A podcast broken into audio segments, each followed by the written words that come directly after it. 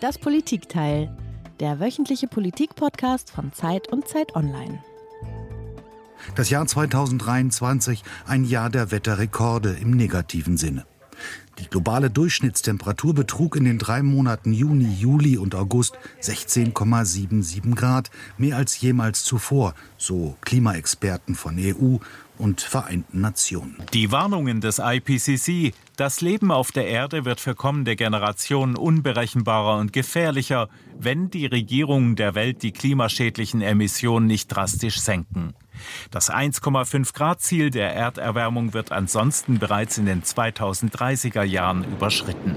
Die bisherigen Klimaschutzmaßnahmen reichten nicht aus, so der Bericht des Weltklimarats. Ja, Peter, da liegt also das ganze Horrorszenario vor uns auf dem Tisch. Und ich weiß nicht, wie es dir geht, aber angesichts all dessen kann einem schon das Gefühl der Hoffnungslosigkeit ereilen, oder? Ja, schon. Das, leider ist das ja so. Denn immer wenn es ums Klima geht, hat man so den Eindruck, es ist schon fünf nach zwölf statt fünf vor zwölf.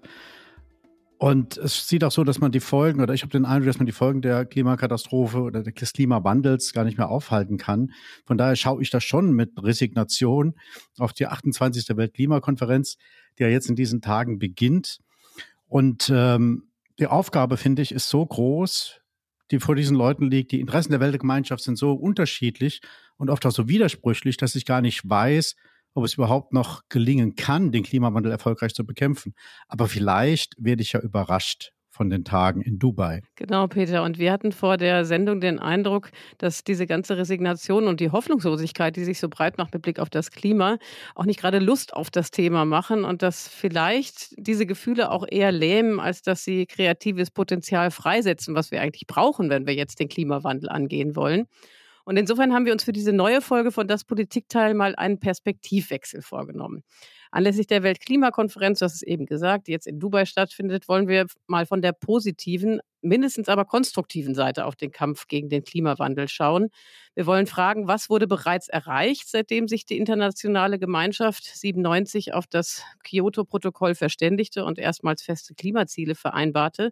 Was macht Hoffnung? Dass wir es doch noch schaffen können. Und dieses Wir schaffen das, was wir aus einem anderen Kontext kennen, wie adäquat ist eigentlich so eine Perspektive angesichts der Tatsache, dass die Welt auf der drei Grad Erhitzung zusteuert überhaupt? Also nimmt das womöglich unnötig Dampf aus der Debatte? Und wir brauchen ja eigentlich wirklich Druck, um wirklich was zu erreichen. Ja, und da alles irgendwie so kompliziert und komplex ist, freuen wir uns sehr, dass wir heute gleich zwei Gäste zu diesem Thema eingeladen haben, die heute jetzt bei uns sind. Doch bevor wir die vorstellen, wollen wir mal kurz sagen, wer hier am Mikro ist. Mein Name ist Peter Dausend. Und ich bin Eliana Grabitz. Ja, uns zugeschaltet und für das Positive heute zuständig, für die gute Laune beim Thema Klima, ist äh, Niklas Höhne zum einen. Das ist einer unserer Gäste. Herr Höhne ist studierter Physiker und Klimaexperte mit dem Fokus auf nationaler und internationaler Klimapolitik. Er ist Mitbegründer des New Climate Institutes, einem gemeinnützigen Forschungsinstitut für Klimapolitik und seit 2017, und jetzt wird es interessant, ist er auch Special Professor Mitigation of Greenhouse Gas Emissions. Das muss er uns noch erklären, was das genau ist. An der Universität Wangeningen, wo immer das auch sein mag. Und Herr Höhne findet, es ist Zeit, einmal die positiven Entwicklungen seit der Verabschiedung des Pariser Klimaschutzabkommens ins Visier zu nehmen. Und das wollen wir heute ja tun. Genau, und bei uns ist außerdem, worüber wir uns, glaube ich, beide, Peter, sehr freuen, unsere Kollegin Petra Pinsler. Sie ist Politikredakteurin bei der Zeit und hat ebenfalls auch einen eigenen Podcast mit einem Kollegen zusammen, wo sich natürlich alles um die Klimakrise dreht. Auch das noch heißt ja, diese bisschen Werbung sollte an dieser Stelle sein. Und sie ist nicht nur beruflich seit Jahren für alle Themen rund um die Klimapolitik zuständig, sondern auch privat ganz bei der Sache, was ich gar nicht wusste, Petra, vor der Sendung. Du hast versucht, mal deine Familie CO2-neutral aufzustellen und darüber ein Buch verfasst vor ein paar Jahren. Vier fürs Klima heißt das nochmal Werbung. Und jetzt sitzt du also auf gepackten Koffern, um in die Vereinigten Arabischen Emirate zu fliegen. Und wirst uns sicher gleich auch verraten, wie sich das wiederum vereinbart mit deiner persönlichen CO2-Bilanz. ja, und starten wollen wir mit Petra. Und zur Einstimmung hören wir mal einige Äußerungen von UN-Chef Antonio Guterres von der Klimakonferenz im vergangenen Jahr. We are on a highway to climate hell with our foot still on the accelerator. Tja, auf dem Highway zur Klimahölle und mit dem Fuß auf dem Gaspedal. Da sagt Guterres, sind wir, und das war ja schon letztes Jahr, drastische Worte also. Du, Petra, du warst ja auf diversen Klimakonferenzen. Kannst du es gleich mal erklären, wie viele es insgesamt waren? Und wichtiger ist aber, hast du denn den Eindruck, dass bei solchen Veranstaltungen wirklich etwas Positives geschieht? Oder ist es mehr oder weniger so eine Show-Veranstaltung? Bei der im Endeffekt dann doch zu wenig rauskommt. Also man kann die Welt ja nicht in einer Parallelwelt experimentell ohne Klimakonferenzen modellieren. Insofern weiß man nicht, was ohne Klimakonferenzen passiert wäre. Die vielen Leute, mit denen ich spreche, die nah dran sind, sagen, alle relativ übereinstimmend, der Druck, der über solche Konferenzen aufgebaut wird, allein schon der Druck in der Öffentlichkeit, bis wir miteinander reden, dass in der Zeitung was über dieses Thema steht, erhöht den Druck auf die Regierungen und dadurch sind manche von denen dann schon oder fühlen sich schon gedrängt, was zu tun.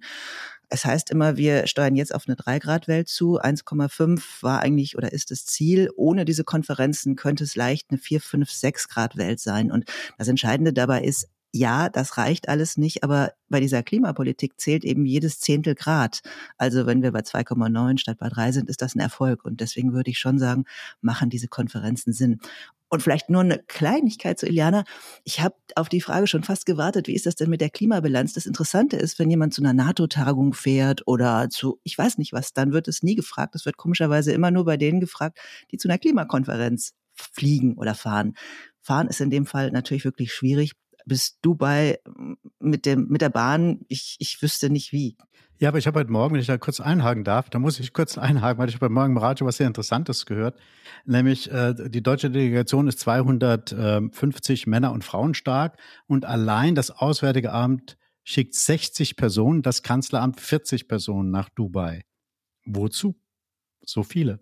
Das sind tatsächlich noch wenige im Vergleich zu anderen Delegationen, habe ich gelernt bei dieser Klimakonferenz, man muss sie sich vorstellen wie so ein riesiger, riesigen, riesigen Jahrmarkt der, der Möglichkeiten. Da gibt es auf einmal auf der einen Seite die, die ganz eng verhandeln mit den anderen Regierungen über einzelne Worte, die am Ende tatsächlich wichtig sind oder über Programme, wer zahlt wem, wie viel.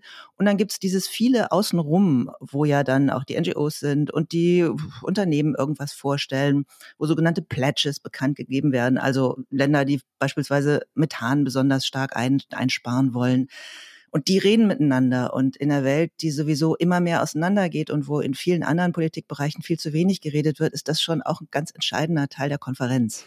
Also ich finde dein Argument eben, Petra, überzeugend. Äh, insofern hast du mir die Frage vorweggenommen, die ich dir ja eigentlich noch stellen wollte. Und nichtsdestotrotz kam mir gerade in den Sinn, wie war das denn in Corona-Zeiten?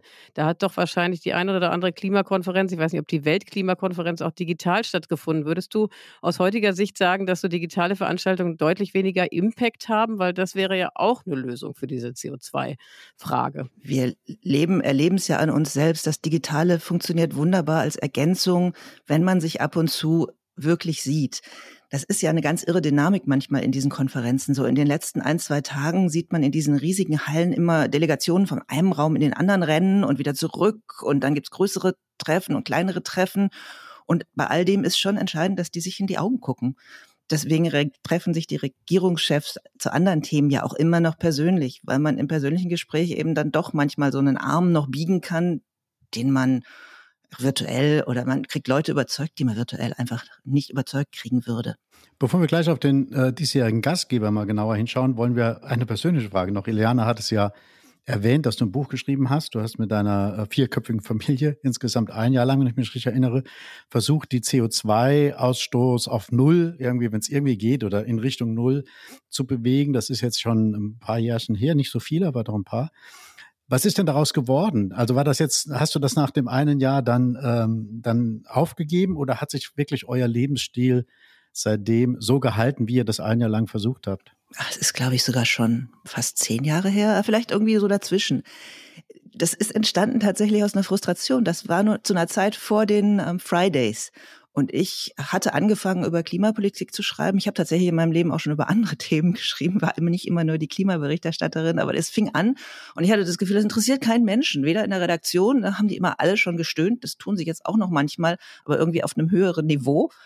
Damals haben sie gestöhnt und haben gesagt, nee, ähm, das Thema dann doch besser nicht. Inzwischen wird es eben dann gedruckt, vielleicht nicht immer so groß, wie ich will und nicht immer auf den Seiten, aber es findet statt. Damals fand es nicht statt. Und das hatte auch damit zu tun, dass es in der Politik nicht stattfand. Wir hatten alle das Gefühl, es gibt eine Klimakanzlerin und die macht es schon irgendwie für uns, was natürlich nicht stimmte.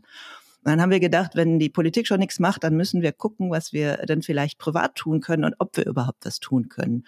Und dann haben wir uns zu viert zusammengesetzt und die Kinder fanden das damals auch interessant und haben gesagt, wir versuchen mal ein Jahr ähm, so zu leben, dass unser CO2-Fußabdruck okay ist und gucken mal, wo wir was reduzieren können. Und dann sind wir durch die einzelnen Bereiche des Lebens durchgegangen, jeden Monat ein anderes und es hat immer jemand anders recherchiert, was als Familienprojekt auch Spaß gemacht hat und sind dann zum Beispiel, haben überlegt, was, wie viel CO2-Abdruck steckt in der Kleidung. Das war für mich damals leider das Thema. Bei den anderen war es der, der Verkehr oder der Urlaub. Und das Interessante ist, wir haben tatsächlich einiges reduzieren können. Nicht so viel, wie wir wollten, weil ein Teil hat einfach damit zu tun, dass wir in einem Land leben, wo der CO2-Fußabdruck hoch ist. Also das, was in der Schule bei Kindern passiert, das können wir wenig beeinflussen. Beispielsweise, oder wie Straßen gebaut werden. Bei uns selbst haben wir aber nicht nur einiges verändert, sondern es ist, ich habe dann nochmal überlegt, als wir das im Vorgespräch kurz angesprochen haben, ihr gesagt habt, überlegt doch mal, da ist echt was geblieben wir haben das Auto abgeschafft und ich habe bis heute kein Auto. Jetzt kann man sagen, okay, ich wohne da, wo man in Berlin mit den Öffentlichen überall hinkommt. Aber das tun viele andere auch und die haben ihr Auto trotzdem noch. Also Berlin wäre schöner mit weniger Autos, würde ich mal sagen. Ja, ich finde das super spannend, Petra. Ich glaube, ehrlich gesagt, das würde auch nochmal Stoff geben, hergeben für ein paar mehr Minuten, die wir heute nicht haben. Aber wir müssen uns mal beim Kaffee drüber unterhalten. Du musst mir ein paar Tipps geben, was ich da zu Hause vielleicht einspeisen kann. Jetzt lass uns mal äh, zum Gastgeber kommen der diesjährigen Weltklimakonferenz. Das sind ja ausgerechnet die Vereinigten Arabischen Emirate und das sind ja Staaten, äh, die ihren Reichtum vor allem dem Geschäft mit fossilen Brennstoffen verdanken. Und ausgerechnet der Chef, der Chef des staatlichen Ölkonzerns von Dubai soll jetzt auch noch den Gipfel leiten. Sultan Ahmed Al-Jaber heißt er. Ist das eigentlich ein gutes oder ein schlechtes Signal, dass dieser Gastgeber so ausgewählt wurde und dann auch noch dieser Präsident oder dieser Leiter? Also ganz eindeutig äh, die Antwort. Das ist ein, ist ein richtig schlechtes Signal, zumal ja jetzt über die britische Presse bekannt geworden ist, dass die auch Seitengeschäfte machen wollen und neue Öl- und Gasverträge da eintüten wollen, wie sowieso die Öl- und Gasindustrie alles Mögliche im Moment gerade an Verträgen abschließt und neue Felder erschließen will. Wenn man darüber nachdenkt, dann kann man wirklich die Krise kriegen. Und es gibt auch Leute, die sagen, eigentlich müsste man bei der Vergabe der Gastgeberländer für die nächsten Klimakonferenzen schon so ein paar Kriterien haben. Also kein Ölmanager als Präsident, äh, am besten in Demokratien, wobei so viel gibt's auf dieser Welt ja leider dann auch nicht. Aber sowas darf eigentlich nicht passieren. Und die große Hoffnung ist, dass der als Präsident am Ende ja dann doch den Ausgleich suchen muss und dass man ihn vielleicht doch bei seiner Ehre packen kann und die äh, Leute in den Vereinigten Arabischen Emiraten sich sehr genau angeguckt haben, wie das letztes Jahr in Ägypten war. Und der Ruf der Ägypter hat unter der Klimakonferenz nun doch gelitten, weil die das echt schlecht gemacht haben. Also ein bisschen ist die Hoffnung, dass er dann doch hinter die, die kurzfristigen kommerziellen Interessen seines Landes zurücktritt und irgendwie eine gute, eine gute Legacy haben will. Also da rauskommen will, damit, dass alle sagen, er hat es doch einigermaßen okay hingekriegt. Ja, wollen wir mal noch kurz eine andere wichtige Persönlichkeit ansprechen, nämlich Greta Thunberg, die wohl berühmteste Klimaaktivistin der Welt. Sie hatte im Vorfeld der Konferenz mit äh, sehr einseitigen pro-palästinensischen Äußerungen heftige Kritik auf sich gezogen. Hast du denn das Gefühl, dass diese Debatte über die Rolle von Thunberg und überhaupt die politische Debatte Israel, auch der Krieg Russlands in der Ukraine, dass das äh, diese Konferenz prägen könnte und man eig zum eigentlichen kaum kommt oder zu wenig kommt, nämlich mit, zu, mit der Beschäftigung zum Klimawandel. Die Gefahr ist da. Die Gefahr ist vor allem da, weil diese Debatte darüber, wie sehr man den Konflikt im, in, in Gaza zu einem Thema auf dieser Konferenz machen soll, unter den NGOs sehr umstritten ist. Und die deutschen ähm, NGOs, also auch der deutsche Teil von Fridays for Future, sind da sehr klar positioniert. Die sagen, nein, auf der Klimakonferenz soll es um Klima gehen, aber die sind eher in der Minderheit, was dazu führen kann, dass sich die NGOs auf dieser Konferenz eher miteinander unterhalten, statt den Druck auf die Regierung zu erhöhen. Und den braucht es schon. Die haben schon, das haben ja Verhandler auch immer wieder gesagt, die haben schon eine Wirkung. Und wenn diese Wirkung verpufft, dann ist das für die Konferenz nicht gut. Und dann gibt es zusätzlich die Gefahr, dass das möglicherweise eben auch in die Auseinandersetzung zwischen den Regierungen reingerät. Meine große Hoffnung ist, dass die das raushalten können, aber sicher ist das nicht. Und du reist ja mit einer deutschen Delegation dorthin, Petra. Also der Bundeskanzler wird dort sein, am Freitag dieser Woche schon sprechen. Dann äh, wird Robert Habeck dorthin reisen. Auch die Klimaschutzbeauftragte der Bundesregierung, Jennifer Morgan, wird da sein. Das sind jetzt nur ein paar Namen. Äh, Petra hat ja eben schon gesagt, wie lang die Liste derer ist, die da hinreisen. Was ist denn die Agenda der deutschen Politik und kann eigentlich Deutschland, äh, wo ja die Grünen auch in der Regierung sitzen, da den Anspruch erheben, eine Vorreiterrolle einzunehmen? Schön wäre es, ist aber leider nicht so. Wir sind ja immer ganz, ähm, sind ganz überzeugt, dass wir irgendwie dann doch zu den Guten gehören, weil wir eine Klimakanzlerin hatten und einen Klimakanzler haben. Aber äh, tatsächlich ist die, die, die deutsche Rolle und das, was Deutschland so nach draußen sendet, doch zwiespältig. Wir sind in den Verhandlungen oft konstruktiv. Wir gehören auch zu denen, die jetzt bei der Auffüllung der Fonds für die armen Länder, was ganz wichtig ist, gut dabei sind. Also da geht es darum, dass wir den Ländern dafür Geld geben, dass sie, wenn so ein Zyklon über so eine Insel rüber wuscht, das wieder aufbauen können. Dazu haben sie das Geld einfach nicht. Da sind wir gut. Wo wir nicht gut sind, ist bei den Signalen, die wir geben, wenn es um den Ausstieg aus den Fossilen geht. Denn der Bundeskanzler war ja höchstpersönlich unter anderem im Senegal und hat gesagt, wir finden das schon okay, wenn ihr eure Gasfelder eröffnet. Und dieses Signal ist in vielen Ländern in Afrika angekommen. Die haben alle das Gefühl, naja, wenn so eine Weltmacht wie Deutschland, die auch noch Energiewende Weltmeister sein wollen, das nicht hinkriegt mit dem, mit dem Wusch zu den Erneuerbaren, wieso sollen dann wir? Und dann fördern wir doch mal ordentlich. Und das führt dazu, dass weltweit im Moment viele neue Gas- und Ölfelder erschlossen werden. Und da ist die Bundesregierung leider nicht ganz unschuldig dran. Ja, mit dieser Kritik am Kanzler, der kriegt ja ohnehin in diesen Tagen ziemlich viel Kritik ab und äh, Kritik an der Bundesregierung, wollen wir dich entlassen, Petra. Vielen, vielen Dank, dass du hier warst. Du kannst dich jetzt gleich auf den Weg machen nach Dubai. Wann geht's denn eigentlich los? Es geht am Freitag los. Wann genau, weiß ich noch nicht. Ich habe die große Ehre, mit dem Bundeskanzler fliegen zu dürfen. Und der hat im Moment, wie du ja gesagt hast, eine Menge um die Ohren. Deswegen mal schauen, wann es dann wirklich losgeht. Ja, mal gucken, wie er so drauf ist. Mal sehen. Also vielen, vielen Dank, dass du da warst, Petra. Danke für die Einladung. Ja, sehr gern. Werbung die fünf reichsten Männer haben ihr Vermögen seit 2020 verdoppelt. Zugleich sind fünf Milliarden Menschen ärmer geworden. Im Podcast Entwicklungssache spricht Entwicklungsministerin Svenja Schulze mit Expertinnen wie Serap Altinijik von Oxfam über die Hintergründe und Ursachen. Wie kann Reichtum auf der Welt gerechter verteilt werden? Was bedeutet das für uns in Deutschland? Erfahre mehr. Entwicklungssache. Jetzt überall da, wo es Podcasts gibt.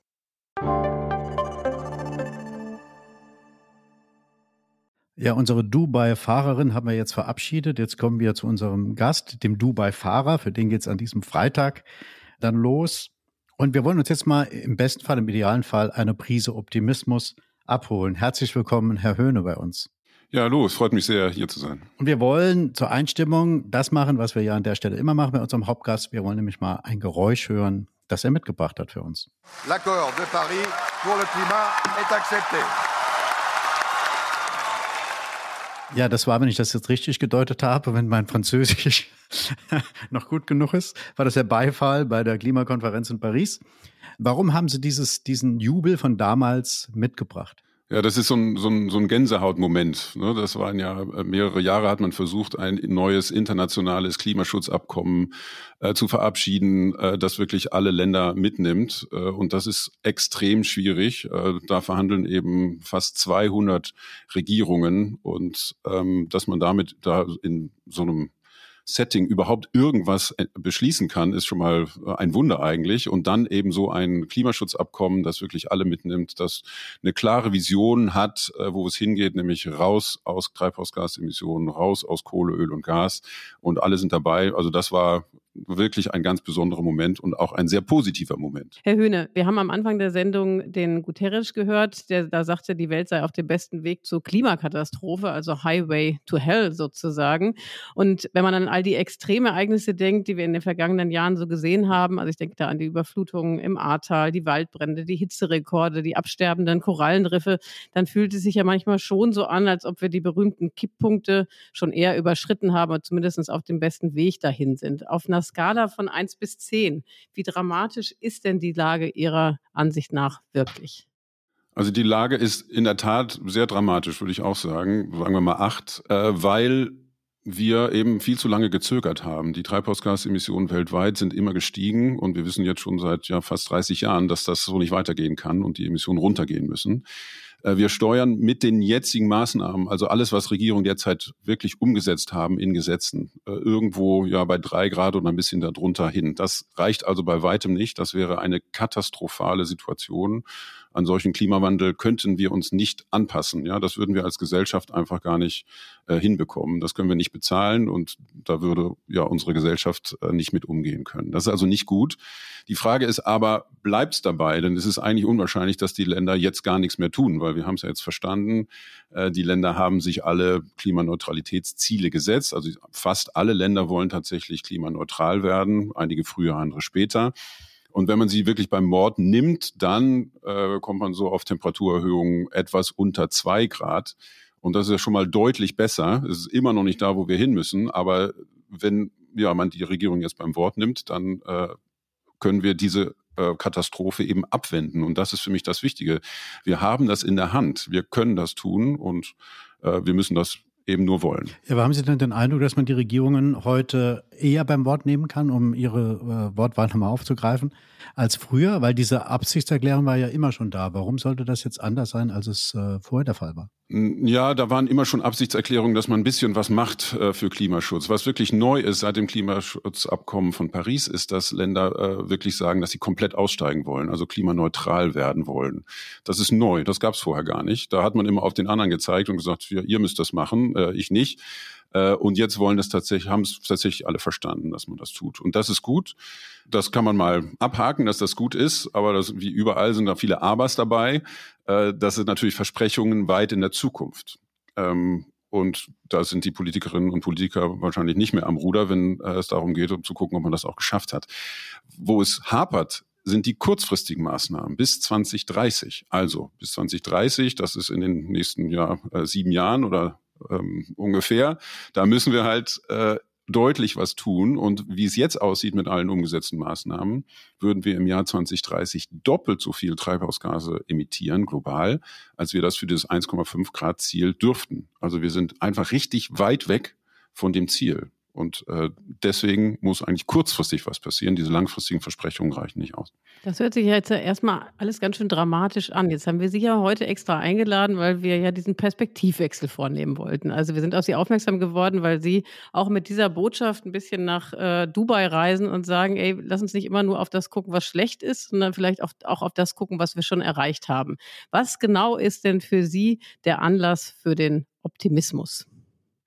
Ja, einmal, ich mache das jetzt ja schon sehr lange und man kommt sich wirklich äh, so vor wie mit einem Sprung in der Platte und äh, erzählt immer dasselbe. Es ist schwierig, wir müssen mehr machen und es passiert nichts. Äh, ich habe das Gefühl oder auch viele andere haben, glaube ich, das Gefühl, dass äh, nur mit der negativen Nachricht man Leute nicht dazu bewegen kann, was zu tun, sondern man muss eigentlich die eine Vision aufbauen, dass äh, wie es positiv funktionieren kann. Und deshalb haben wir uns hier jetzt ja völlig bewusst mal nur die positiven Dinge angeguckt, die eben in den letzten zehn Jahren seit dem Pariser Klimaschutzabkommen ungefähr passiert sind. Und man ist ja doch frustriert, dass solche Klimaverhandlungen immer nur so Babyschritte machen, nur ganz, ganz kleine Schritte. Und wenn man sich aber das über einen längeren Zeitraum anguckt, dann sieht man, dass doch wirklich deutlich Dinge passiert sind, von denen wir vorher dachten, dass sie gar nicht gehen. Also zum Beispiel, dass sich alle Länder Netto-Null-Ziele gesetzt haben. Das hätte ich vor äh, zehn Jahren niemals gedacht, dass das geht. Oder dass wir jetzt die erneuerbaren Energien haben, die unglaublich günstig sind und Kohle aus dem Markt drängen, allein weil sie günstiger sind.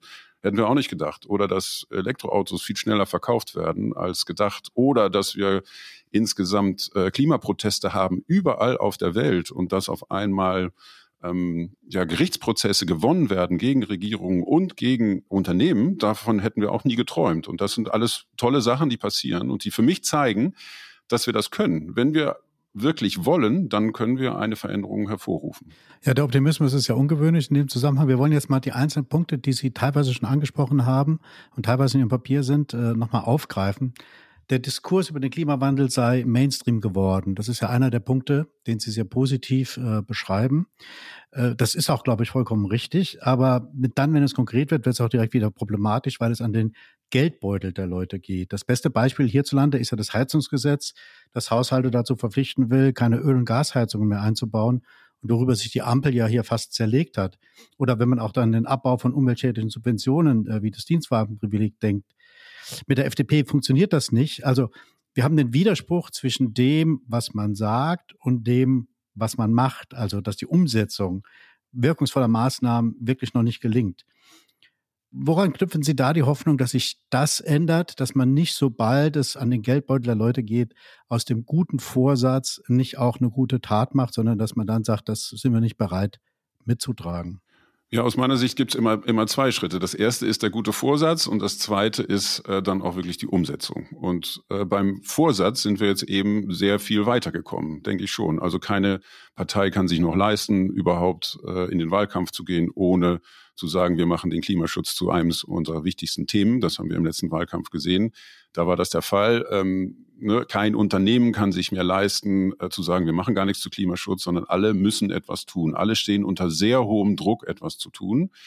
Und bei der Umsetzung, da stimme ich vollkommen zu, da hapert's, äh, da hapert's sehr. Und äh, aber wie gesagt, der erste Schritt ist sehr wichtig, dass die Unternehmen und die Länder was tun wollen. Und jetzt kann man sie darauf festnageln. Und was neu ist, ist, dass es eben diese Gerichtsprozesse gibt, wo eben äh, unterschiedliche Player, die Unternehmen oder auch die ähm, äh, Regierungen verklagen auf das, was sie versprochen haben. Und das ist neu. Und inzwischen werden diese Klagen auch gewonnen. Wir hatten es in Deutschland mit dem äh, Bundesverfassungsgericht, dass die ja, Bundesregierung dazu verdonnert hat, mehr Klimaschutz zu machen. Wir haben andere äh, Fälle, wo äh, ein Unternehmen wie Shell äh, verklagt worden ist. Und auch Shell, äh, denen wurde gesagt, sie müssen mehr tun. Und äh, die Zahl der Klimaklagen geht drastisch nach oben. Und das ist etwas, was inzwischen Regierungen und auch Unternehmen fürchten müssen, dass sie eben verklagt werden. Und das ist für Regierungen und Unternehmen sehr, sehr wichtig, weil das will natürlich keiner.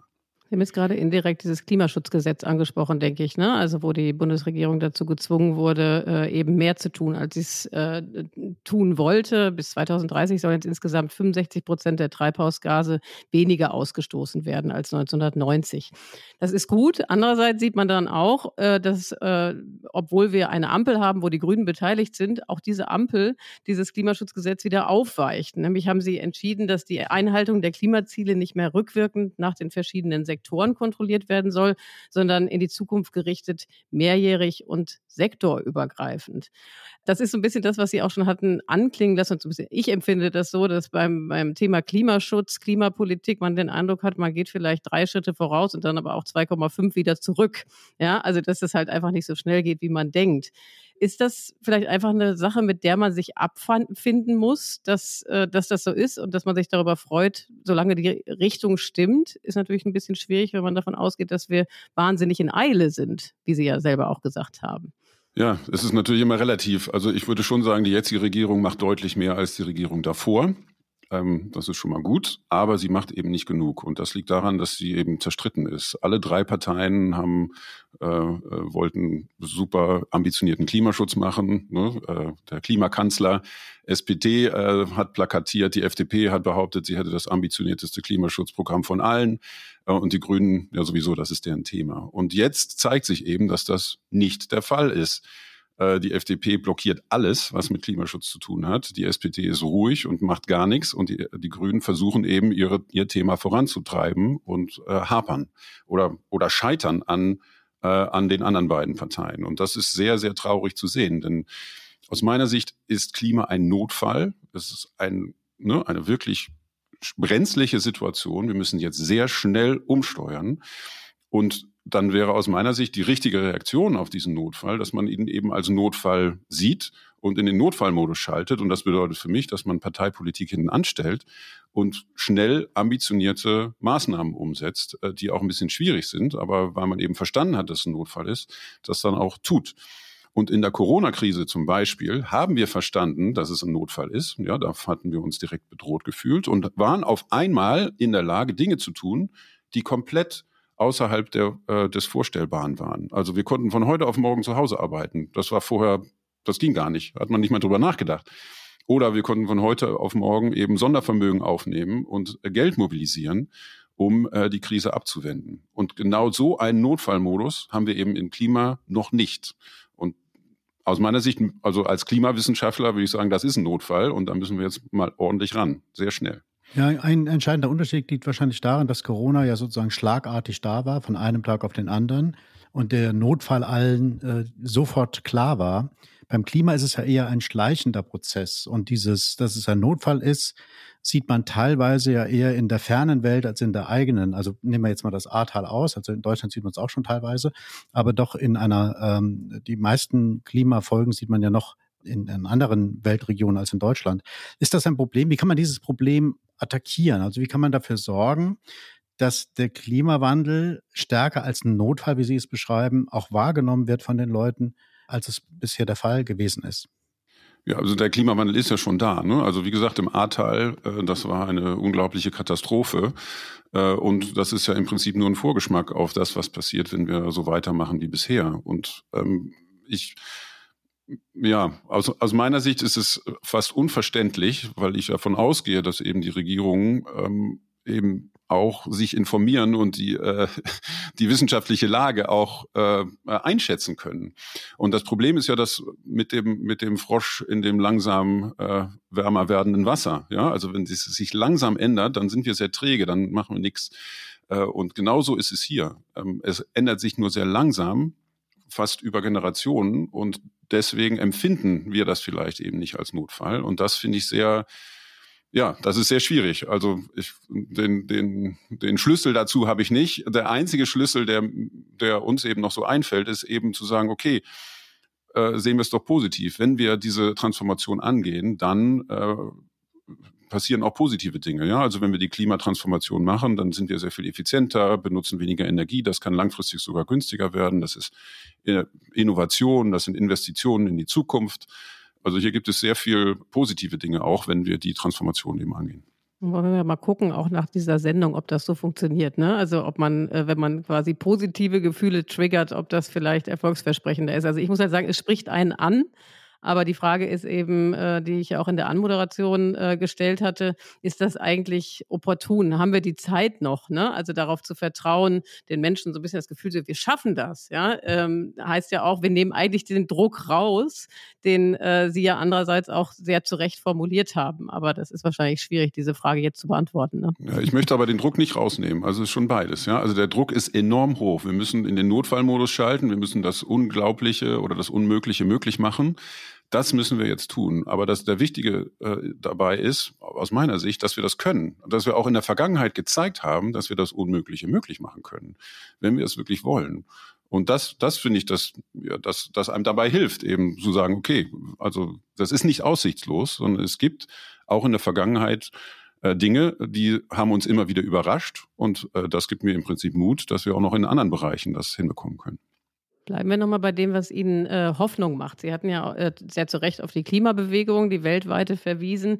Die besteht, das ist klar. Also vor hm, zehn Jahren oder ich weiß nicht gar nicht, wie lange es jetzt ganz genau her ist, hätte man sich sicherlich nicht denken können, dass eine Greta Thunberg Millionen von äh, Schülern und Schülerinnen mobilisieren kann äh, rund um den Globus. Jetzt muss man natürlich zugleich sagen, dass diese Klimaaktivisten derzeit an Zuspruch verlieren. Wir hatten, glaube ich, schon mit Petra darüber gesprochen, dass Greta Thunberg eben äh, eine kleine äh, Identität Identitätskrise vielleicht durchlebt. Last not least aufgrund ihrer Äußerungen, die sie getätigt hat, sehr einseitig mit Blick auf den Nahostkonflikt, wo sie nur die pro-palästinensische Seite äh, sich angeschaut hat. Aber nichtsdestotrotz, also sozusagen ihre Krise steht auch für eine Krise von Fridays for Future, würde ich jetzt mal so sagen. Und das Ähnliches gilt eigentlich auch für Organisationen wie die letzte Generation, die mit ihren Klimaaktionen, den Klebern, auch an den Nerven von Leuten zerren, die ja eigentlich für die Sache sind. Ja, wie sehr besorgt ist sie, wenn diese Institutionen jetzt weiter an Einfluss verlieren? Oder andersherum gefragt, gehen Sie davon aus, dass das eigentlich so eine schwankende Bewegung ist und dass das auch wieder zurückkommt? Ja, grundsätzlich erstmal war ich sehr äh, froh darüber, über die Fridays for Future Bewegung, weil wir als Wissenschaft haben ja die ganze Zeit gesagt, es ist ein Notfall, wir müssen was tun. Und so kam eben mit der Fridays for Future Bewegung äh, ja ein, ein neuer Überbringer dieser Nachricht äh, auf die Bühne sozusagen. Ähm, und das ist eben genau die junge Generation, die, die nichts kann für äh, den Klimawandel, aber die Folgen ausbaden muss. Und diese, dieser neue Überbringer der Nachricht wurde gehört, anders als die Wissenschaft.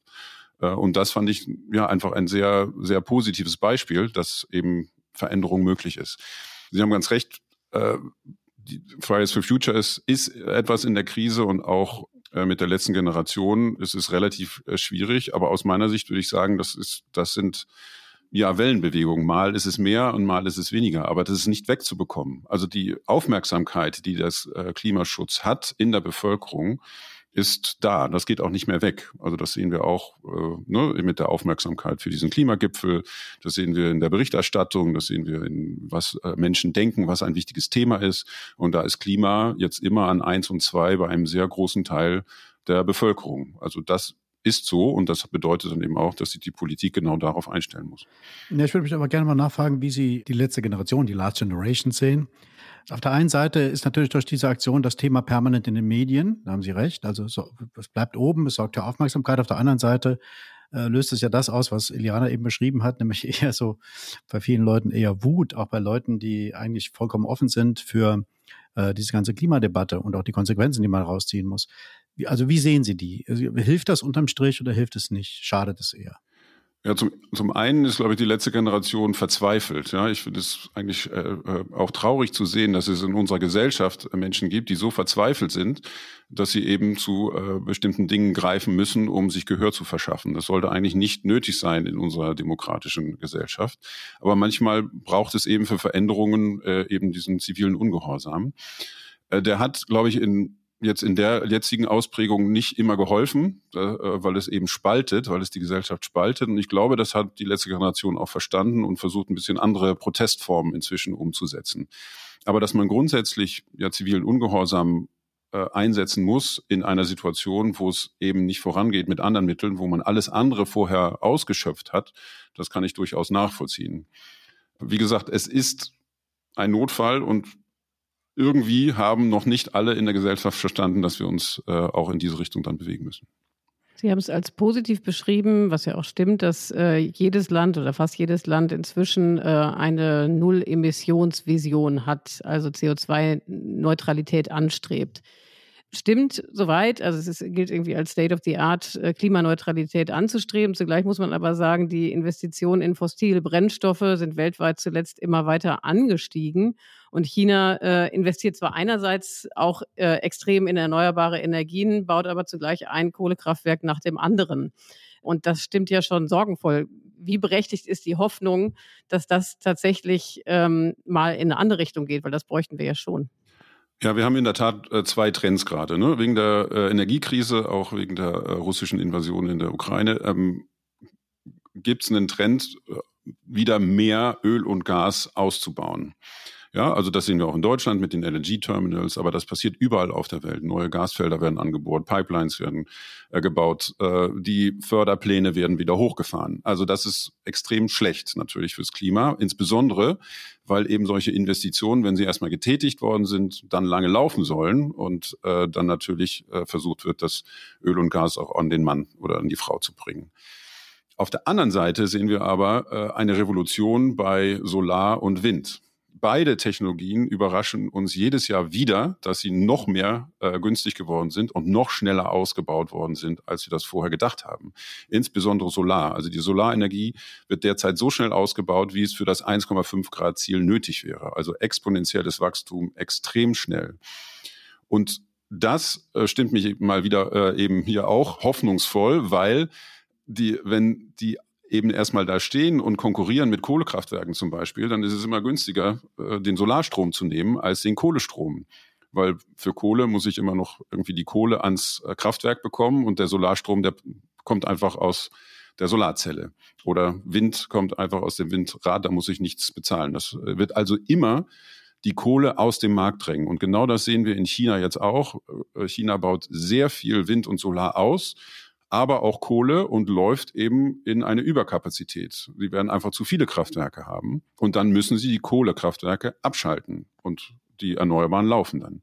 Das ist nicht gut, weil man eben Überkapazität äh, hat man eben äh, fehlinvestiert. Aber langfristig werden die Erneuerbaren gewinnen. Und die Frage ist jetzt, wie schnell sie ausgebaut werden und wie schnell sie dann äh, äh Kohle und Öl und Gas aus dem Markt drängen können. Aber dass sie das tun werden, das ist gesetzt. Ja, aber für Deutschland stimmt das ja leider nicht so ganz. Also, dass wir so schnell ausbauen, wie wir ausbauen könnten, vor allen Dingen bei der Windenergie, aber das ja, weil der ganze Region sich politisch dagegen äh, sträuben. Bayern, Baden-Württemberg auch erstaunlich, obwohl den grünen Ministerpräsidenten haben, haben ja deutlich weniger Windräder gebaut, als sie eigentlich bauen müssten oder sollten. Wie kann man das überwinden aus Ihrer Sicht? Äh, wenn Sie sagen, die Regierungen sind eigentlich, haben die Erkenntnis, dass man äh, zur CO2-Neutralität hin die Wirtschaft umbauen muss und einige Maßnahmen dafür in Angriff nehmen muss. Und dann hapert es dann doch. Warum hapert es immer noch in Deutschland und warum haben wir nicht die Geschwindigkeit anderer Länder? Also zum einen haben wir die Geschwindigkeit bei der Solarenergie schon. Also wir sind da schneller als das Ziel derzeit. Also das Ausbauziel äh, ist schon nach neun Monaten äh, erreicht worden und wir bauen jetzt immer noch in diesem Jahr mehr zu, als eigentlich geplant war. Also Solar ist schneller als geplant. Das ist sehr gut. Wind hinkt hinterher, das stimmt. Und das liegt eben insbesondere an Genehmigungsverfahren und daran, dass einige Bundesländer in der Tat äh, da Schranken gesetzt haben mit voller Absicht und gesagt haben, bei uns nicht.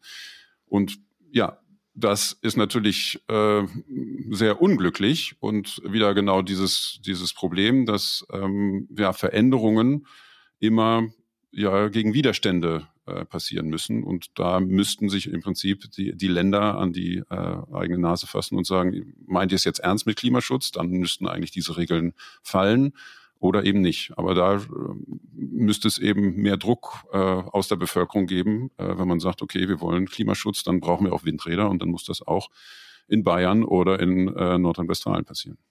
Herr Höhne, Sie haben ja eben gesagt, dass ähm, Sie mit Blick auf China darauf vertrauen, dass die erneuerbaren Energien irgendwann äh, die Oberhand gewinnen werden. Die Frage ist, wie schnell das geht. Jetzt sieht man ja auch eine andere Bewegung nach dem Ukraine-Krieg, also dem russischen Angriffskrieg auf die Ukraine, ist es ja so, dass seit man auf Putins Gas und Öl verzichten musste, all die Länder, allem voran Deutschland, die wir sehr abhängig waren von russischem Gas und Öl, sehr gerne auf die Tankstelle Afrikas zurückgreifen. Ja, also dass wir Verträge machen. Gerade jetzt äh, hat hat auch, äh, ist Scholz wieder in Verhandlungen mit Blick auf LNG-Verträge mit Nigeria beispielsweise. Und das ähm, ist ja im Grunde genommen ein negatives Präzedenzbeispiel. Und es gibt den äh, kenianischen Klimaexperten Mohamed Ado, der äh, sehr bitter formuliert, dass der, damit den äh, Staaten im globalen Süden eigentlich signalisiert wurde, wenn sogar Deutschland nicht ohne afrikanisches Gas auskommt, dann können wir das auch nicht. Also die Wette auf fossile Energieträger äh, sieht seither wieder sehr viel lukrativer aus. Was halten Sie davon? Also es ist ja im Grunde genommen die, in eine falsche Richtung, in die das geht. Ja, das sehe ich genauso. Das ist äh, komplett die falsche Richtung, insbesondere weil Deutschland ja eben auch international immer noch als Vorreiter gesehen wird äh, und eben die Energiewende vorantreibt. Und ja, wenn das Deutschland nicht schafft, wer soll es dann schaffen? Und wenn jetzt hier das Signal gesendet wird, äh, Deutschland braucht Gas äh, und braucht mehr Gas, dann ist das in der Tat komplett das falsche Signal. Mit ähm, die Energiewende in Afrika ist grundsätzlich mal äh, kompliziert, würde ich sagen, denn äh, ein Argument äh, der afrikanischen Staaten ist ja, äh, dass wir haben jetzt Gasvorhaben äh, und möchten die eigentlich auch nutzen, weil alle anderen Länder haben das ja vor uns auch gemacht und äh, das wäre dann ja nur fair, dass wir das auch tun. Das ist auch so und insofern äh, sollten wir als, als Deutschland nicht sagen, was andere Länder zu tun haben. Das ist äh, eindeutig die eigene Entscheidung dieser Länder.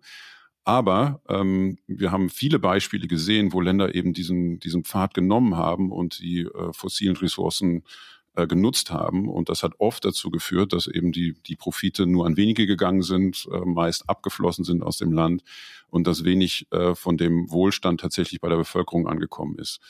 Und das bessere Modell wäre doch, äh, den Ländern zu helfen, äh, eben das Öl äh, und das Gas im Boden zu lassen und mehr die erneuerbaren Ressourcen zu nutzen, also Wind äh, und Sonne, und damit ein wirklich ja ein resilientes Energiesystem aufzubauen, mehr äh, Wohlstand für die Bevölkerung äh, zu schaffen und wenn das dann funktioniert, dann vielleicht eben auch äh, eben grünen Wasserstoff oder was anderes zu exportieren und damit eben den Energiehunger von uns in Deutschland äh, zu stillen. Das wäre das sehr viel bessere Modell.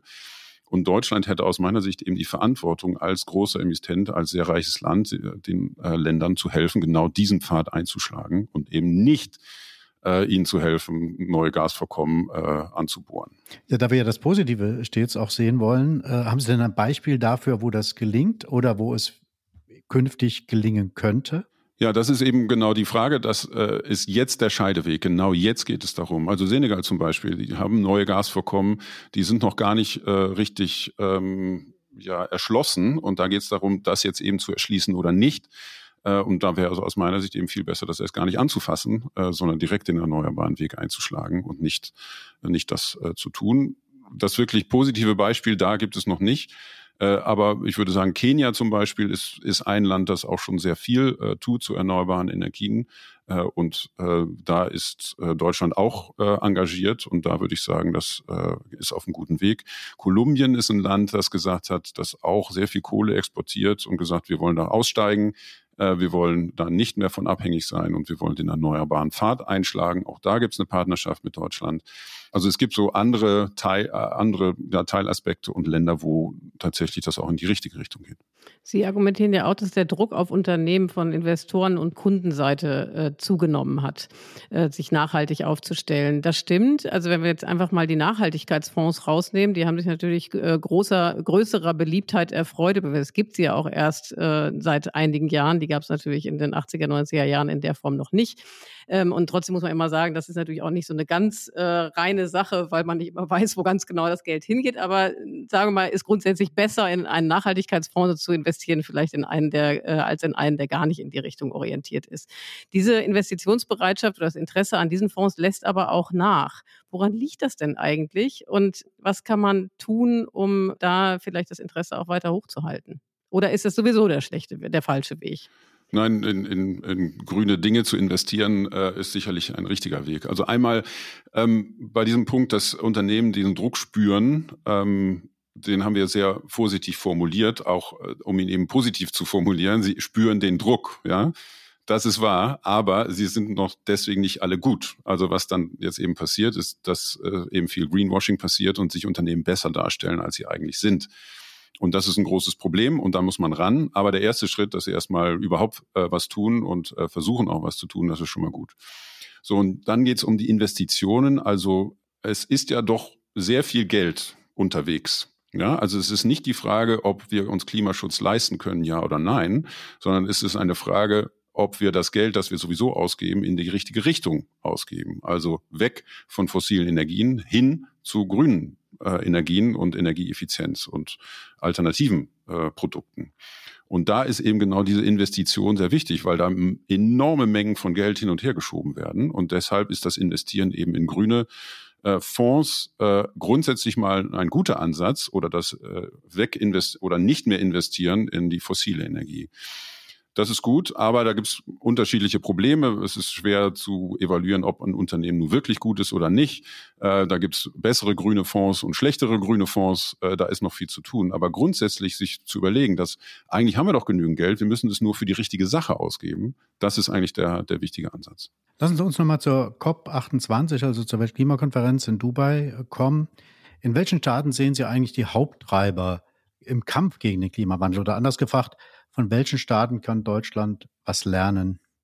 Es gibt äh, leider äh, nirgendwo einen Staat oder eine Regierung, die alles richtig macht. Ja, also da, weil wir überall so schnell sein müssen wie möglich und deswegen gibt es niemand, der alles richtig macht. Aber es gibt immer einzelne Länder, die gut sind auf bestimmten Bereichen. Ja, also die nordischen Länder zum Beispiel haben schon lange angefangen, äh, ihren, ihren äh, Gebäudesektor umzubauen hin zu sehr effizienten Häusern und Wärmepumpen und so weiter. Das ist sehr gut. Es gibt andere Länder, die äh, kümmern sich schon mehr um effiziente Autos und Elektromobilität. Da würde ich sogar nach China äh, verweisen. Die haben schon vor zehn Jahren verstanden, dass Elektromobilität die Möglichkeit ist, hier Marktherrschaft auf dem Automobilmarkt zu bekommen, haben das unglaublich gepusht und unterstützt. Und dort gehen die Anmeldungszahlen äh, äh steil nach oben. So gibt es in jedem gibt es verschiedene Länder, die unterschiedliche Dinge tatsächlich sehr gut machen und wo Deutschland auch noch lernen kann.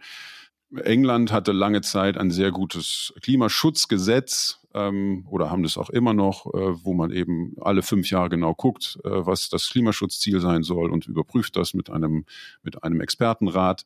Das wäre nochmal ein Beispiel, wo Deutschland auch noch was lernen kann um es mal konkret zu machen, also da wird ja allerlei verhandelt ähm, auf der Weltklimakonferenz. Was sind denn eigentlich die konkreten Maßnahmen, die Sie sich jetzt als Klimaexperte erhoffen? Was muss dabei rauskommen bei der Konferenz, damit das Ganze als äh, erfolgreich zu, gang, äh, zu Ende gegangen ist? Ja, die Konferenz ist ja äh, ein, ein, eine komplizierte äh, Geschichte, wo eben über 200 Staaten miteinander äh, diskutieren.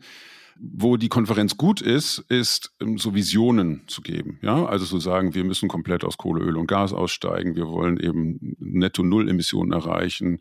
Äh, das 1,5 Grad Ziel sozusagen als Vision äh, zu zeigen. Und genau das ist es, was diese Konferenz aus meiner Sicht so wichtig macht, dass sie eben zeigt, hier die Welt äh, steht zusammen und möchte in eine ganz gewisse Richtung gehen. Und deshalb ist für mich das Wichtigste, dass von dieser Konferenz eben ein klares Signal ausgeht, dass man Klimaschutz ernst meint. Und die jetzige Diskussion geht eben in die Richtung, dass man wirklich wortwörtlich beschließt, aus den fossilen Brennstoffen auszusteigen ähm, und die Erneuerbaren äh, extrem hochzufahren, also verdreifachen bis zum Jahr 2030. Das wäre für mich gut, wenn das beschlossen wird. Das ist alles andere als sicher, dass das beschlossen wird, aber das wäre für mich ein ganz wichtiges Signal zu zeigen, hier die Welt will das wirklich erreichen denn es geht um Erwartungen. Ja, also die, die, wir alle äh, machen unsere Entscheidungen auf der Basis von Erwartungen, was wir denken, was in der Zukunft ist. Und wenn wir alle erwarten, dass diese Klimawende kommt, dass wir aus Kohle, Öl und Gas aussteigen, dann passiert das auch. Und genau das ist eben das, was die äh, Konferenz eben vorantreiben kann. Ja, Sie haben gerade gesagt, äh, das 1,5 Grad Ziel ist eine Vision. Hat denn diese Vision irgendeine Chance, auch Realität zu werden oder wird sie Vision bleiben? Also bei einem weiter so äh, schaffen wir das nicht. Ja, also auf gar keinen Fall. Aber ich finde, es ist eben eine sehr, sehr wichtige Vision, weil es das ist, was die Weltgemeinschaft gemeinsam beschlossen hat, wo eben äh, Schluss ist mit Klimawandel. Mehr können wir nicht verkraften. Und deswegen ist es für mich eine gute Zielmarke. Und wir können eben jetzt schon sagen, dass ja, Solarstrom wird derzeit schnell genug ausgebaut für das 1,5 Grad Ziel. Auch äh, der Absatz von Elektroautos ist derzeit schnell genug für das 1,5 Grad Ziel. Also es geht. Es gibt in vielen anderen Bereichen ist es noch nicht so, aber es ist immerhin für mich eine gute Zielmarke. Ich würde das vergleichen so mit einem ähm, mit einer Geschwindigkeitsbeschränkung. Ja, also wenn auf einer Straße 80 äh, Geschwindigkeitsbeschränkung ist, dann fahren viele Leute wahrscheinlich eher 90 oder vielleicht 100. Aber deswegen setze ich doch die Geschwindigkeitsbegrenzung nicht hoch auf 100. Dann fahren alle 120. Also insofern äh, ist glaube ich, schon wichtig, dieses Ziel beizubehalten als Stütze, als Vision und sich daran zu orientieren. Ich bin noch, bevor wir gleich vielleicht zu den Flop 5 kommen, Peter, ich weiß nicht, ob wir jetzt schon so weit sind, aber ich bin an einer Sache noch hängen geblieben, äh, Herr Höhne, die Sie eben gesagt haben. Sie haben gesagt, äh, Klimaschutz kostet, aber wir können uns Klimaschutz leisten. Geld ist genug da, ist die Frage, wo es ausgegeben wird. Das ist für Staaten sicherlich richtig, aber auf der individuellen Ebene ist es dann ein bisschen schwieriger, ja, weil ähm, sobald Menschen nicht mehr so viel Geld haben wie andere, ist es natürlich schwierig, die nachhaltigen äh, Produkte tatsächlich zu erwerben oder auch äh, sich eben klimafreundlich umweltfreundlichere Heizmethoden und so weiter anzuschaffen oder dafür zu bezahlen. Eine Umfrage des Umweltbundesamtes aus dem Sommer hat ja ergeben, dass 91 Prozent der Deutschen einen umwelt- und klimafreundlichen Umbau der Wirtschaft befürworten, was ja eigentlich super ist. Das zahlt auf das ein, was Sie gesagt haben. Also eigentlich, da ist wirklich was los. Die Leute erreicht das Thema, die wollen was tun. Und drei Viertel der Befragten aber fürchtet, dass dadurch die Schere zwischen arm und reich auseinandergeht. Und 39 Prozent fürchten sogar einen sozialen Abstieg. Und das finde ich nochmal einen wichtigen Punkt hat die Politik die Aufgabe, kann sie es überhaupt schaffen, diese sozialen Unterschiede abzufedern? Oder ist es auch einfach Zeit für die harte Wahrheit, selbst wenn wir hier und da abfedern können, Klimaschutz wird teuer und zwar für alle. Und insofern sind natürlich auch diejenigen, die weniger Geld haben, stärker belastet. Also einmal würde ich sagen, Klimaschutz ist eine Investition. Ja, also es muss nicht unbedingt teuer sein, aber wir müssen sehr viel Geld in die Hand nehmen, um die Transformation hinzubekommen. Und aber diese Investitionen zahlen sich in den meisten Fällen wieder aus. Und das andere ist, es kommt ja darauf an, wer bezahlt. Und da hat in vielen Staaten, glaube ich, nicht nur in Deutschland, sondern in vielen Staaten die Politik etwas ja, äh, nicht gut gemacht, nämlich äh, die ärmere Bevölkerung mitzunehmen. Und man, äh, auch in Deutschland hat man ja mit der Gießkanne äh, Geld äh, aus, äh, ausgeteilt. Jetzt die Gaspreisbremse zum Beispiel, ja, die gilt für alle. Und das sind auch Leute dabei, die sich das eigentlich leisten können. Für andere ist es immer noch schwierig. Also was die Politik machen muss, ist diese Klimawende sozial verträglich zu gestalten. Und eben die ärmere Bevölkerung, die ja unter höheren Energiekosten proportional sehr viel mehr leidet, weil sie eben mehr ihres Budgets ausgibt für Energie. Und wenn dann die Energie teurer wird, dann wird es natürlich äh, extrem eng. Die sind sehr belastet und die haben auch Angst, äh, was auf sie zukommt. Und deshalb muss eben die Politik darauf achten, dass diese Menschen unterstützt werden. Und in Deutschland hatte man das versucht. Äh, da ging es ja darum, einen CO2-Preis zu machen, also Geld einzunehmen, äh, dadurch, dass die Energie teurer wird aber es wieder zurückzuzahlen, und zwar so, dass die ärmere Bevölkerung mehr davon profitiert als die reichere. Das ist aber leider nicht umgesetzt worden. Und insofern ist, ist das immer noch äh, ja, das Problem, dass äh, eben viele Leute Angst haben. Und die Idee ist ja hier, das sozial verträglich zu gestalten. Ja, Sie sagen, die Regierung hat das nicht genug äh, mitbedacht, also die ärmeren Teil der Bevölkerung mitzunehmen, sozial verträglich den Klimawandel zu gestalten. Aber ist das sozusagen die Debatte darüber, ist das nicht nur eine Aufgabe für die Politik, sondern auch der Gesellschaft?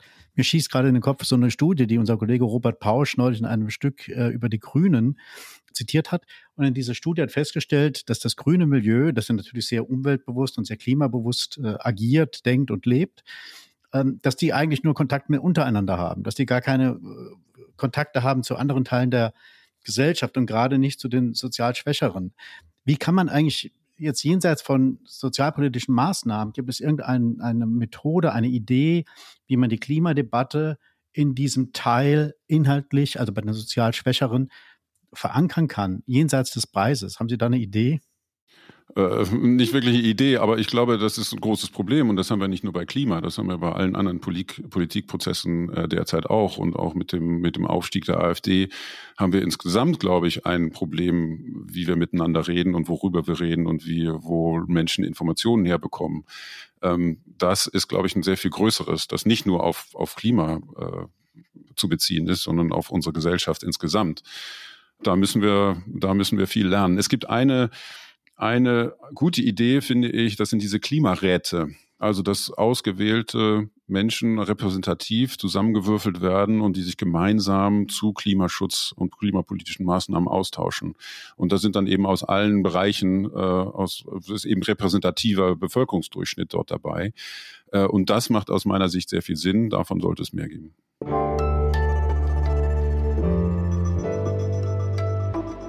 Die Flop 5. Gut, ich glaube, das ist jetzt der Moment, Peter, wo wir zu den Flop 5 kommen.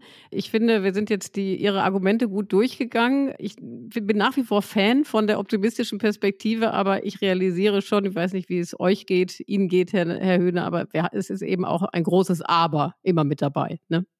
Das auf alle Fälle und das will ich auch nicht verheimlichen. Also wir haben ja, wie gesagt, mit voller Absicht die positiven Dinge äh, aufgezählt, äh, auch in dieser Studie und äh, für jedes gibt es ein Aber und zwar ein richtig großes Aber. Aber das aus meiner Sicht ist das, ist das voll, vollkommen okay, finde ich.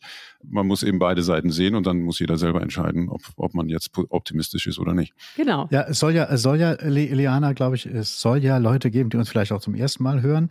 Für die muss man noch mal kurz erklären, was die Flop 5 eigentlich sind. Absolut. Also die Flop 5 sind Sachen, die unser Gast äh, nerven, die er nicht mehr hören kann, die im Zusammenhang mit unserem Thema, die ihn, ja, die er irgendwie mal anprangern will und diese Möglichkeit, Dinge jetzt anzuprangern, hat er jetzt. Was ist Ihr erster Flop, Herr Höhner? Äh, mein erster Flop ist, dass ich immer wieder höre oder äh, viele natürlich immer hören, dass wir als Deutschland äh, mit nur zwei Prozent der globalen Treibhausgasemissionen überhaupt nicht relevant sind oder nicht relevant seien. Das ist komplett falsch. Das gibt es auch hier in der Redaktion zuweilen, wo man sowas hört in den Debatten. Überall hört man das, genau, in fast jedem Gespräch äh, zu diesem Thema. Das stimmt überhaupt nicht. Äh, und für mich das beste Beispiel ist, dass Deutschland eben die erneuerbaren Energien mit äh, dem Erneuerbaren Energiengesetz sehr unterstützt hat. Wir zahlen das heute noch mit dem erhöhten Strompreis. Das hat dazu geführt, dass die Erneuerbaren so günstig sind, dass sie jetzt überall auf der Welt äh, umgesetzt werden. Also das ist ein riesiger Beitrag, ich glaube der größte Klimaschutzbeitrag, den wir je gemacht haben in Deutschland. Und der hat globale Folgen. Also unser Einfluss ist extrem groß, wenn wir ihn denn richtig einsetzen. Das war Ihr erster Flop. Was ist Ihr zweiter Flop?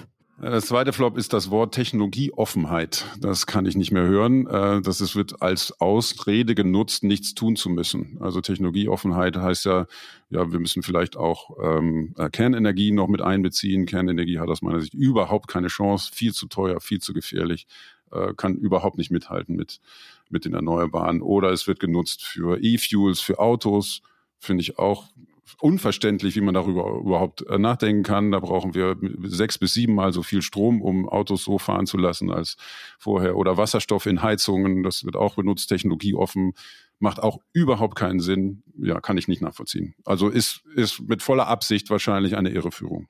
Ja, dieser Flop zahlt eindeutig bei einer Partei ein und jeder darf jetzt rätseln, bei welcher. Genau. Äh, wir würden gerne den dritten Flop hören. Eine Sache, die ich auch oft höre, ist 1,5 Grad erreichen wir doch sowieso nicht. Das ist auch nicht richtig. Äh, wir erreichen es eben nicht, haben wir vorhin schon gesagt. Wir erreichen es nicht, wenn wir so weitermachen wie bisher, das ist klar. Aber äh, es ist für mich ein sehr, sehr wichtiges Ziel, das eben Richtung gibt. Wir hatten es gerade schon gesagt. Und das jetzt aufzugeben wäre fatal, äh, denn dann äh, geht es in eine komplett andere Richtung. Äh, das beizubehalten ist aus meiner Sicht sehr, sehr wichtig. Ein guter Moment, um noch eine Frage kurz einzuspeisen. 1,5 Grad ist äh, das globale Ziel. Deutschland hat ja selber auch Klimaziele. Wie optimistisch äh, sind Sie, dass die Ampel die äh, für diese Legislaturperiode noch erreichen kann? Auch vor dem Hintergrund des Karlsruher Urteils, was ja jetzt etliche Klimaprojekte wieder wackeln lässt. Ja, das finde ich eigentlich auch sehr schade. Ähm, äh, zunächst hatte ja Karlsruhe äh, Deutschland dazu gedrängt, das Klimaschutzziel zu verschärfen. Das ist dann auch passiert in der vorherigen Regierung und diese Regierung hat dann dasselbe Ziel übernommen, hat aber nicht genügend Maßnahmen umgesetzt, um es zu erreichen. Und äh, das ist ganz klar, ganz klar festgestellt. Aber irgendwie führt das nicht dazu, dass jetzt auf einmal mehr Klimaschutzmaßnahmen umgesetzt werden. Und noch dazu haben wir jetzt die Haushaltskrise. Es wird also sehr eng. Und wenn nicht irgendwas ganz Besonderes passiert, dann wird diese Regierung das Klimaschutzziel für 2030 verfehlen. Und das ja, ist aus meiner Sicht fatal. Denn eigentlich reicht das Klimaschutzziel nicht. Es ist nicht mal kompatibel mit 1,5 Grad. Eigentlich müsste Deutschland noch mehr machen. Äh, und das jetzt ähm, sozusagen quasi aufzugeben, das äh, finde ich fatal. Und auch da liegt es natürlich nicht an allen in der Ampel, sondern an einigen wenigen. Ja, das wäre ja wieder auch wiederum ein eigener Flop sozusagen. also von daher, aber wir lassen das jetzt nicht als Flop zählen. Nein, nein, nein. Wir, wir hätten gern noch Ihren vierten. Wir sind erst bei Nummer vier. Äh, um, um vielleicht doch gute Laune äh, noch äh, zu machen bei dem, wir können das Klimaschutzziel erreichen, ja. Also es hängt wirklich an der an der Sturheit äh, von einigen, die gewisse Dinge nicht vom Tisch räumen wollen. Und wenn wir Klimaschutz ernst nehmen, dann müssen wir eben Parteipolitik ein bisschen hinten anstellen. Ja? Also wir müssen unbedingt ein Tempolimit machen. Wir müssen unbedingt die umweltschädlichen Subventionen, die 65 Milliarden pro Jahr, unbedingt einfach abstellen und für was anderes nutzen. Wir müssen äh, den CO2-Preis hochfahren. Wir müssen das Klimageld endlich auszahlen, das ja schon im Koalitionsvertrag steht. All das müssten wir eigentlich unbedingt machen. Können wir auch. Äh, also könnte man, theoretisch. Äh, es scheint aber derzeit nicht umsetzbar zu sein. Jetzt brauchen wir immer noch Ihren vierten Flop. So, vierter Flop. äh, hatten wir auch schon fast. Klimaschutz können wir uns nicht leisten, ist falsch. Äh, wir, es ist, was wir uns nicht leisten können, ist ungebremster Klimawandel. Ja, also wenn die Schäden können wir nicht bezahlen, das geht nicht.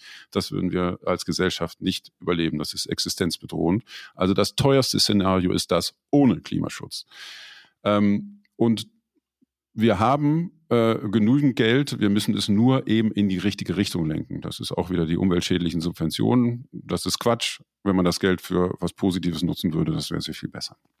Last and least und but not least. Auch falsch ist, dass es Klimawandel schon immer gab, obwohl natürlich falsch ist es nicht. Klimawandel gab es schon immer, das ist richtig, aber es ist keine äh, Ausrede, jetzt nichts zu tun. Die Veränderungen, die wir jetzt sehen, sind enorm. Und da geht es um die Zeitskala. Früher hat sich das Klima sehr langsam verändert und jetzt ist das extrem schnell.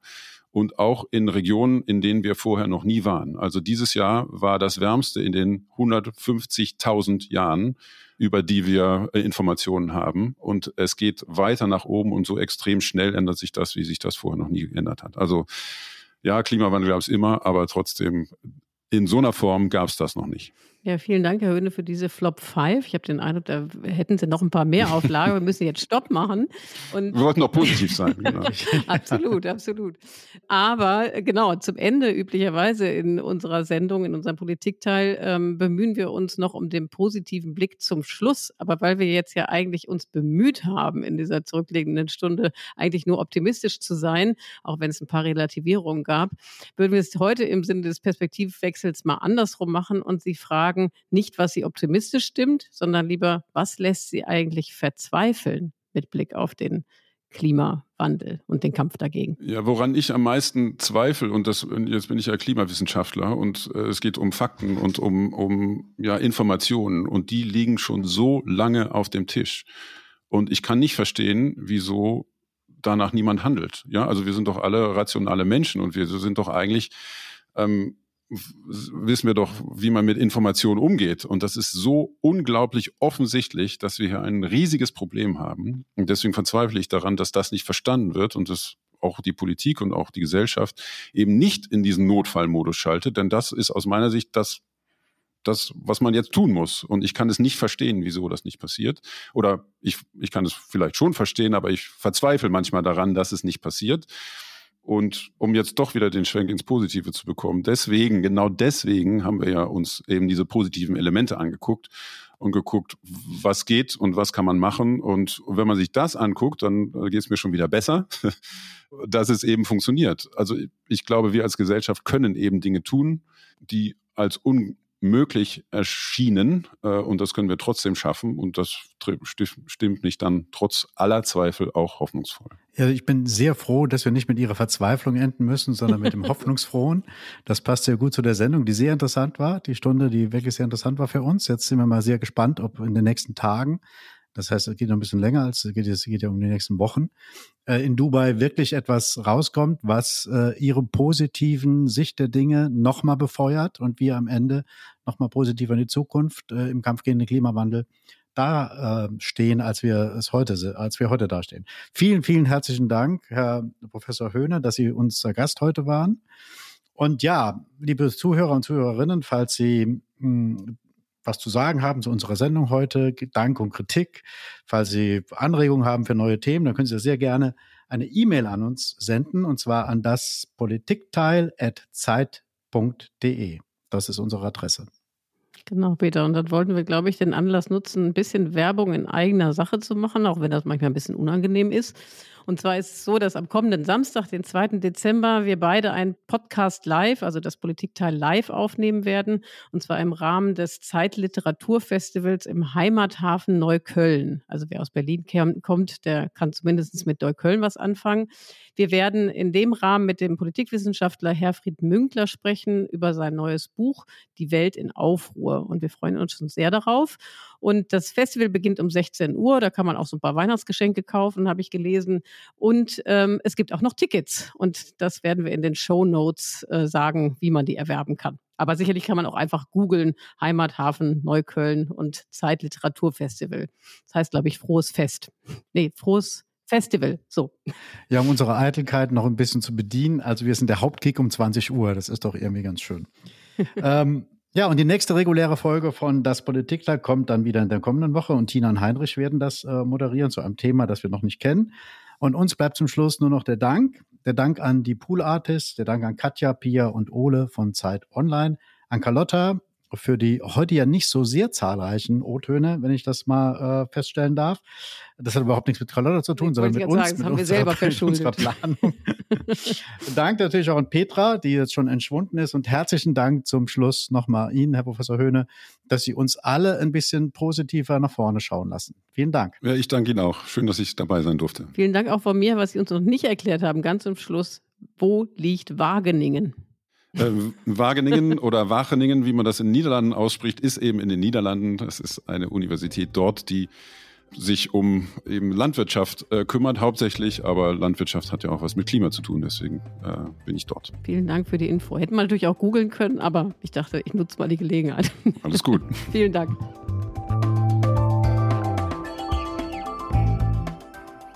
Das Politikteil ist ein Podcast von Zeit und Zeit Online, produziert von poolartists.de.